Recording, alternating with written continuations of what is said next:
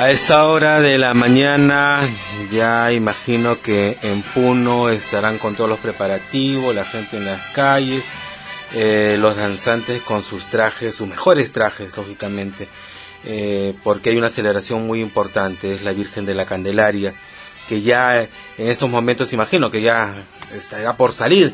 Para eso vamos a conversar un poquito y hablemos acerca de la cultura popular con Jesús Raimundo. Jesús, buenos días, ¿qué tal? ¿Cómo estás? Buenos días, Jorge. Eh, un saludo muy especial para nuestros hermanos de Puno y de todo el país. Efectivamente, como tú has indicado, hoy en esos momentos se está viviendo ya lo que significa la víspera de la fecha principal, que es mañana, domingo 2, de la Virgen de la Candelaria, conocida también como la Mamita Candelaria, la Mamacha Candelaria. Es una eh, imagen eh, muy representativa que además en torno a ella se genera la festividad a nivel de convocatoria la más grande del Perú comparada en Sudamérica con el Carnaval de Río y la Virgen de Copacabana en Bolivia. Eh, esta celebración comienza hoy día sábado. Hay una serie de, actos que se realizan, ¿no? Sí, hay una serie de Candelaria. Sí, previo a la de hoy día se han estado realizando la octava, que son las misas de las diferentes representaciones.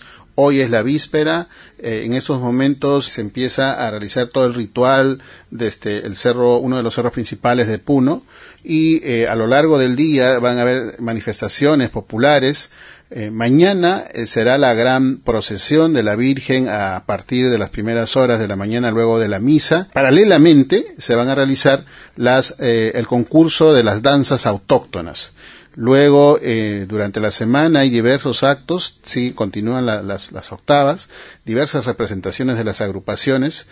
El día de mañana estarán 100 agrupaciones de las provincias, de los distritos, eh, incluso de otras eh, provincias de, más allá de Puno, participando en este concurso que es de, las danzas eh, autóctonas en las cuales no participan las bandas que comúnmente las conocemos, sino más bien agrupaciones de, de sicuris, de bombos, de instrumentos más bien prehispánicos que se mantiene todavía en las zonas rurales de Puno.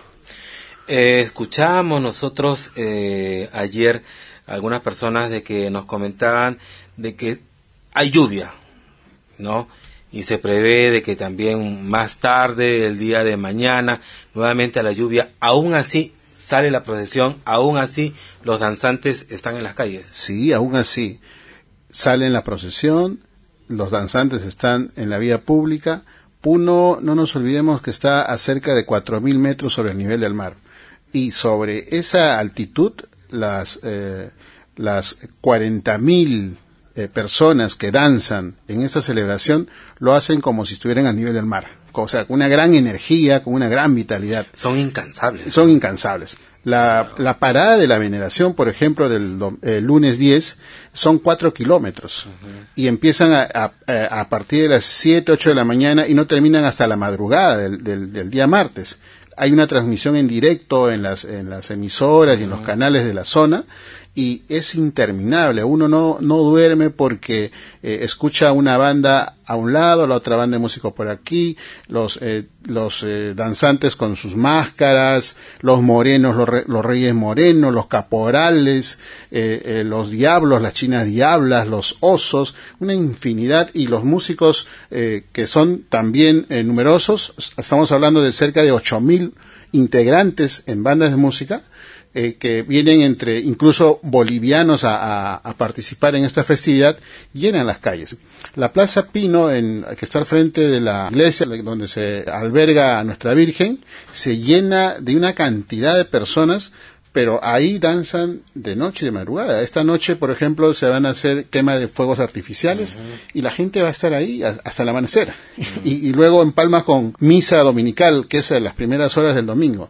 Es interminable en realidad. La fe es desbordante, es una expresión eh, que no tiene comparación. Y esto va acompañado, lógicamente, como es tradición en, en provincia, llega el albazo, ¿no? los camaretazos, todo eso, y las personas se reúnen, van a misa y luego de la misa les sirven una, como una especie de desayuno, ¿no? Claro, en las, en las agrupaciones, en los famosos alferados, ¿no es cierto? Son los que se encargan de la organización, eh, conjuntamente con la Federación Regional de Folclore y Cultura de Puno, que es la que organiza el, los concursos y toda la festividad.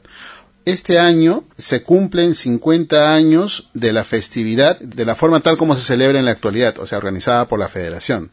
El gobierno regional, por ejemplo, está participando, a diferencia de otros años, con mayor protagonismo. Hay una contribución de más de un millón doscientos mil soles, por ejemplo.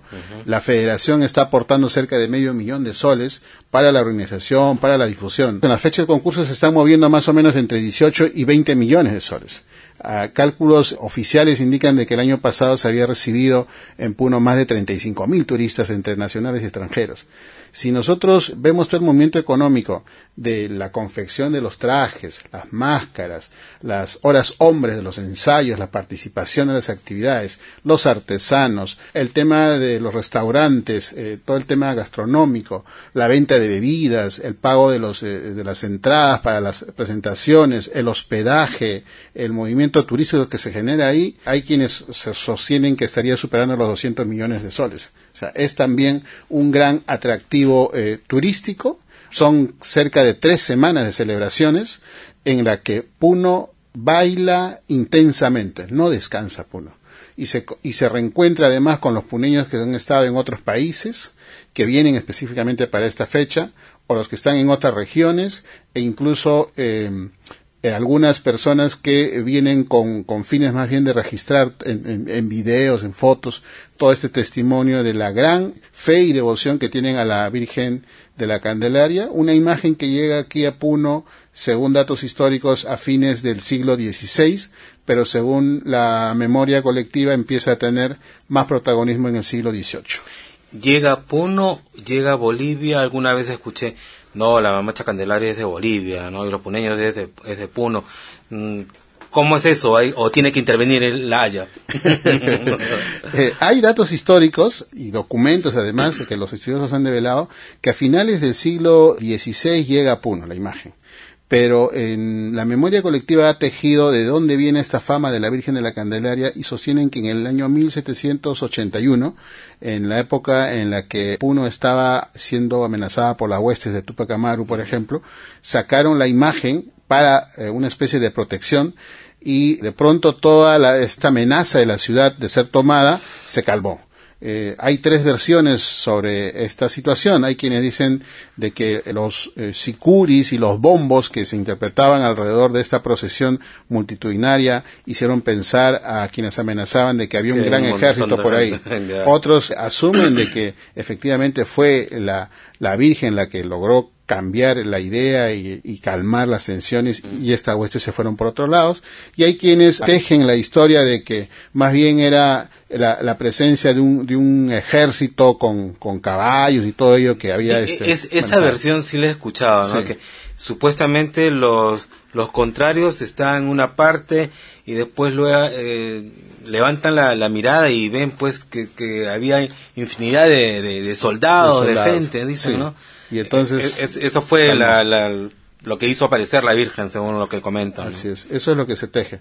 Lo concreto es que la Virgen sí eh, genera un gran, digamos, eh, una gran eh, manifestación popular religiosa. Es una imagen pequeña, pero de una de una belleza en, cuanto a la escultura muy, muy, muy finamente trabajada. Tiene una gran cantidad de, de vestuarios, eh, al día en estos días de celebración, a pesar de que em, digamos el santuario no es grande eh, para la cantidad de personas que llegan, sí logra albergar y los, los devotos logran estar con, con la Virgen y cerca de ella, y los danzantes siempre encuentran oportunidad de, danzar para ella, ¿no? En, esta gran parada de la veneración en la que la Virgen se moviliza para poder este, expectar también esta devoción eh, popular. Cuando se habla de celebración en provincia, lamentablemente se llega a un punto en el cual dicen no, no deberían, no, ya ese tipo de manifestaciones no debe haber, la gente se emborracha. Si vamos a Ayacucho, dicen en Semana Santa, uy, la gente tirada por los parques. ¿Qué cosa hacer con eso? Eh, eh, ¿O es parte de nuestra idiosincrasia que no la vamos a poder cambiar?